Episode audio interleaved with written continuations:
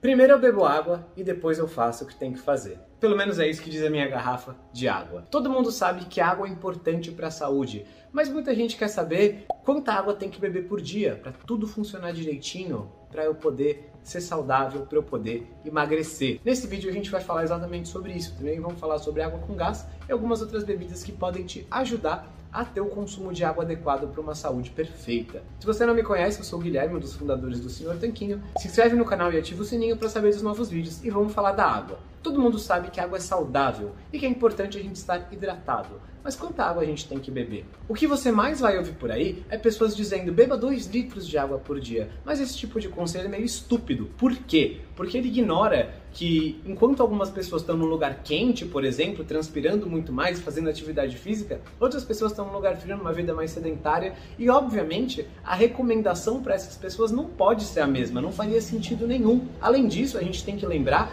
que, por exemplo, um homem de 2 metros de altura vai precisar de mais água do que uma mulher de 1 um metro e meio de altura. Afinal, o corpo dele é muito maior, tem muito mais massa, então não faz sentido achar que ele vai ter mais fome, vai comer mais comida, ele vai precisar de uma quantidade maior de alimentos, mas a água vai ser igual para todo mundo. Então a gente precisa levar essas coisas em consideração. Ou seja, não dá para ser 2 litros de água para todo mundo. Aí algumas pessoas pensaram que ia ser bom ter uma conta, por exemplo, uma média baseada no peso da pessoa. Então, por exemplo, as pessoas deveriam beber 30 ou 35 mililitros de água por quilo de peso. Então, pega uma pessoa de 60 quilos, isso vai dar mais ou menos 2 litros e 100 ml por dia. O que não é um ponto de partida ruim. Uma pessoa de 100 quilos beberia 3 litros e meio por dia. E também você percebe que já leva algumas coisas em consideração, como o peso da pessoa. Porém, também não é uma métrica perfeita, né? Imagina, se eu beber 100 a mais, será que eu bebi água em excesso? Se eu beber 100 a menos, será que eu bebi água de menos? E essa medida, por mais que ela já leve o peso da pessoa em consideração, ela continua ignorando alguns fatores importantes, como a gente mencionou, a temperatura, a umidade, a atividade física e muito mais. Então, ela continua sendo uma medida imprecisa. Agora, o que, que pode ser útil para você? Imagina se você tivesse um mecanismo poderoso que te ajuda, que veio com você durante a evolução, que ajudou a nossa espécie a chegar até aqui, te dizendo quanta água beber. E é uma coisa completamente grátis que não envolve conta nenhuma. Isso ia ser legal, não ia? Então, essa é a nossa sede. Esse mecanismo evolutivo ajuda a gente a saber quando beber água. E tem até algumas pessoas por aí que falam: ah, quando você está com sede, é porque você já está desidratado e tem que beber água antes de estar com sede. Mas essa teoria também é furada. Por quê? Porque, primeiro, não tem nenhuma evidência de que quando você está com sede você já está desidratado. Não tem nenhum motivo para você acreditar que esse seja o caso. E quem fala isso, eu desafio essa pessoa a encontrar alguma prova de que, ah, quando estamos com sede já é tarde demais. E segundo, que se a gente não puder confiar na nossa sede, no que, que a gente vai confiar? Vai ficar preso novamente com as continhas, com esse monte de regras arbitrárias que a gente acabou de ver, que não levam em consideração o seu caso específico, enquanto a sua sede leva. Ela leva em consideração o que está acontecendo com você. Então, a sede é muito mais poderosa e muito mais natural. Pensa que você não precisa de um lembrete a cada meia hora ou duas horas ou qualquer coisa assim para ir ao banheiro. Nem você precisa ficar contando quantas respirações você faz por minuto. Então, por que você precisaria de um tipo de conta maluca para você regular a sua sede? Não faz sentido. Basta beber água quando você tem sede. Essa é a maneira mais fácil e mais garantida de você estar atendendo ao seu corpo. Mas tem algumas coisas que a gente tem que considerar nesse contexto. Por exemplo, a gente recebe várias vezes de alguns alunos nossos, quando começam os nossos programas, como Cardápio Tanquinho, que essas pessoas não têm sede nunca. E elas aprendem nesse programa que é importante, além da nossa alimentação, que é o que a gente ensina no programa, que é importante também a gente cuidar de outros aspectos da nossa vida para ter uma saúde completa, como por exemplo, o nosso sono, a nossa gestão do estresse e também a nossa ingestão de água. Tudo isso é importante para ter uma saúde de ferro. Então, elas falam: "Mas eu nunca tenho sede" o que, que, eu posso fazer? E eu entendo o que está acontecendo. Afinal de contas, no nosso mundo moderno, apesar de a sede ser e continuar sendo um indicador poderoso de quanta água a gente deve beber, a gente, como sociedade, acabou aprendendo a ignorar os sinais do nosso corpo. Então a gente precisa reaprender isso, né? Só você pensar que loucura que é o que a gente fala para todo mundo, que é para passar fome, para emagrecer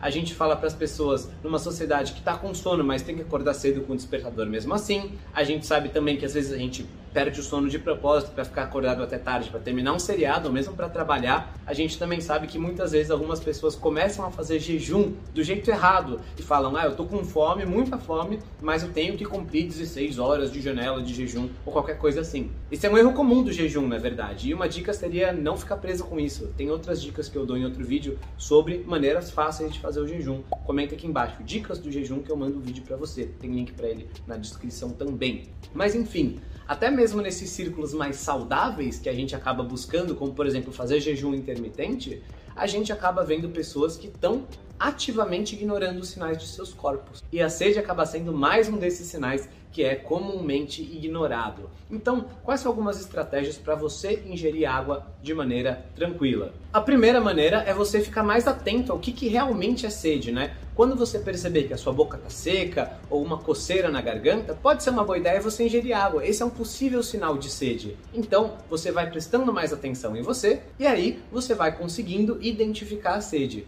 Mas o que acontece muitas vezes com muitas pessoas é que elas estão ali trabalhando, focadas em uma coisa, por exemplo, e aí sentem esse sinal e falam: ah, daqui a pouco eu vou lá beber água. E aí não adianta nada você ter a consciência do sinal se você não agir em cima disso. Você vai estar repetindo esse padrão de sentir uma coisa e ignorá-la. Então, tenha água disponível para você ingerir nessa hora que você tem sede. Uma dica simples é você ter uma garrafinha com você em qualquer lugar que você for. Você não é obrigado a beber dessa garrafinha sem sede, não precisa se forçar, mas você vai ter ela disponível para você treinar o seu corpo a responder aos sinais de sede. E com isso você vai ficando cada vez mais afinado ou afinada para saber quando é sede real e quando não é, e você não tem que se forçar. Tá, mas eu odeio beber água, o que, eu posso fazer? Tem gente que realmente não tem o costume de beber água, tomava um monte de refrigerante e acha difícil tomar água, que é uma bebida, vamos combinar, meio sem graça. Aliás, por definição, ela é insípida, inodora e incolor. Então, o que a gente pode fazer para consumir mais líquidos, para a gente garantir que a gente está consumindo a quantidade adequada de líquidos.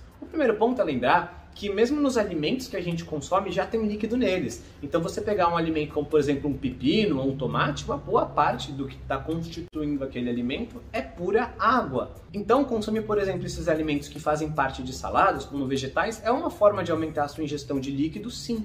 E as saladas são boas para você e podem ser consumidas livremente na sua alimentação, mesmo se for uma dieta low carb ou cetogênica. A gente fala de sete vegetais que fazem parte da sua salada que você pode consumir à vontade sem se preocupar com quantidade de carboidratos ou qualquer coisa assim num outro vídeo. Comenta aqui embaixo sete vegetais liberados que eu mando para você. Também vou deixar na descrição esse link. Mas você não está fadado a consumir apenas água ou comer vegetais. Apesar de se hidratar com água ser o ideal, tem outras coisas que você pode fazer sim que vão te ajudar a aumentar a ingestão de líquido para garantir justamente que você tenha uma boa saúde, consiga perder peso, tenha o seu metabolismo funcionando normalmente e consiga até mesmo ir ao banheiro. Muita gente ingere pouco líquido e quando conserta isso já resolve vários problemas de intestino preso, por exemplo. Então, a primeira dica é consumir água com gás, tá? Muita gente gosta de água com gás, acha mais saboroso do que a água normal ou tem uma sensação gostosinha na boca, diferente, e isso as ajuda a consumir mais água. Especialmente para quem vem de um costume de consumir refrigerantes, por exemplo, que eu imagino que você saiba que não fazem bem para você, a água com gás pode ser uma alternativa. E mesmo a água com gás não tem muito gosto, né? Mas já tem uma textura diferente, já é interessante e você pode acrescentar outras coisas nela também. Uma das minhas favoritas é o limão. Você pode cortar um limão, colocar rodelas na água ou mesmo espremer meio limão, colocar algumas gotas e vai ficar mais saboroso, vai dar um gostinho na sua água com gás e você pode ficar tranquilo quanto a duas coisas.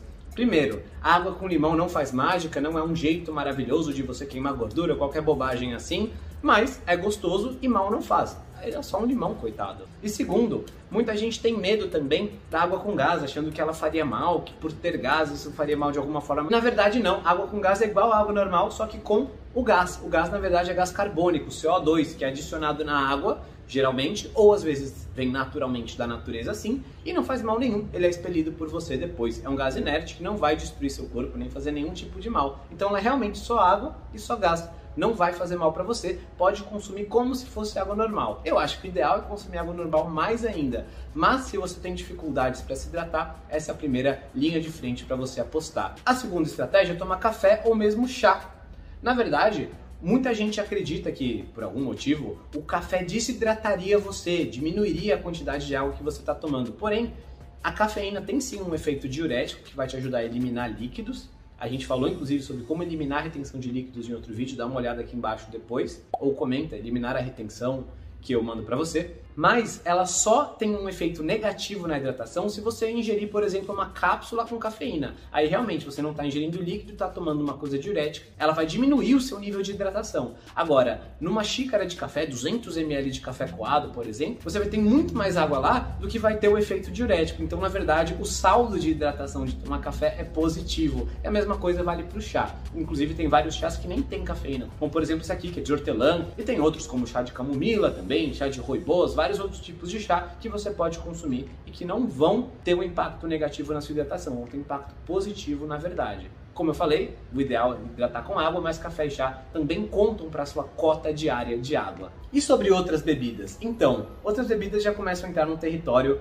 menos bom. Por quê? Porque elas não vão ter componentes que vão ser bons para você e para sua hidratação. Então, por exemplo, um refrigerante é cheio de açúcar que vai fazer mal para você. Mesmo um refrigerante diet tem adoçantes artificiais, tem ácido fosfórico, tem coisas que corantes, aromatizantes que não são comida de verdade, que você não teria na sua casa, que não é bom ficar ingerindo o tempo todo. A gente falou sobre comida de verdade em outro vídeo, que também vou deixar aqui embaixo, e que é bom você lembrar que a base da sua alimentação e hidratação deve vir de alimentos minimamente processados. Então o que a gente falou até agora, né? Água, água com gás, água com gás e umas gotinhas de limão, água e gás e alguma infusão, seja de grãos de café torrado, seja de folhas, são coisas muito mais próximas de comida de verdade do que um refrigerante. Aliás, muita gente acha que aquela H2O ou Aquarius ou outras marcas assim são como se fosse água saborizada, mas veja o que tem no rótulo de uma delas. Olha essa Aquários. Água, açúcar, acidificantes, ácido cítrico e ácido málico, intensificadores de sabor, cloreto de sódio, fosfato de potássio, fosfato de cálcio,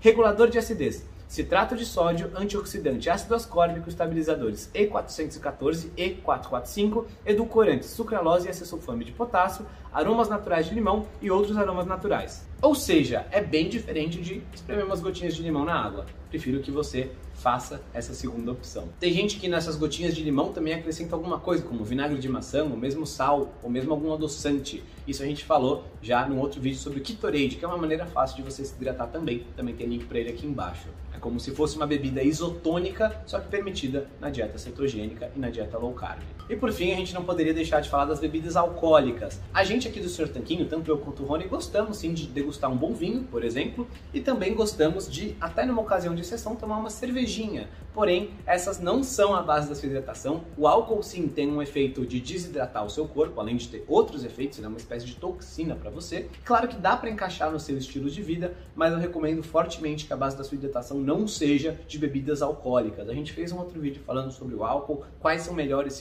para consumir se você quer ser saudável e emagrecer e quanto consumir, né? Como ajustar isso no seu plano de dieta alimentar. Comenta aqui embaixo o vídeo do álcool que eu mando para você. De toda forma, espero que tenha ficado claro para você que você não precisa ficar louco nas continhas para saber quanta água beber, você não precisa ficar preocupado com quanto outras pessoas bebem ou dizem que bebem, não precisa carregar aquele balde de 2 litros de água para cima e para baixo, ainda mais um balde cheio de plástico que um monte de gente por aí carrega. Você pode sim seguir os sinais do seu corpo de sede e com o tempo vai ficando cada vez mais fácil identificar quando você tem que beber água e quando não precisa, porque você não está com sede. Uma das belezas do estilo alimentar que a gente defende aqui é justamente você poder confiar no seu corpo. E é assim que a gente baseia todos os nossos ensinamentos aqui, inclusive o cardápio tanquinho, que é justamente onde você aprende a se alimentar sem contar calorias, sem passar fome, ignorando essas coisas artificiais do mundo moderno e focando em seguir a sua fome e com isso você vai conseguir emagrecer, porque a gente muda a escolha de alimentos que você faz. Tem link para ele aqui na descrição eu tenho certeza que você vai gostar de conhecer. Se emagrecer e ser saudável, sem contar calorias, sem passar fome, sem pesar comida, são coisas que fazem sentido para você. Aqui ao lado eu deixei o vídeo sobre o álcool, que eu acho que vai ser bem interessante para você assistir, e também tem um tanquinho na sua tela para você se inscrever, ativar o sininho para não perder os próximos vídeos.